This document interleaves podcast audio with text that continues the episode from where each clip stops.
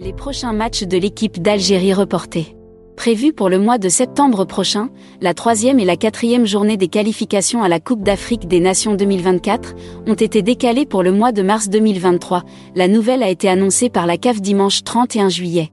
Cette décision fait suite à l'engagement du comité exécutif à offrir plus de temps de préparation aux nations africaines qualifiées pour la Coupe du Monde de la FIFA, prévue en novembre et décembre 2022, a-t-elle expliqué. Cela était prévisible, dès lors que la prochaine édition de la Cannes, qui était prévue initialement en juin 2023, a été reportée pour le début de l'année 2024 à cause des conditions climatiques qui caractérisent le pays organisateur, la Côte d'Ivoire, pendant l'été. Cette décision chamboulera certainement les plans du coach de l'équipe d'Algérie Jamel Belmadi.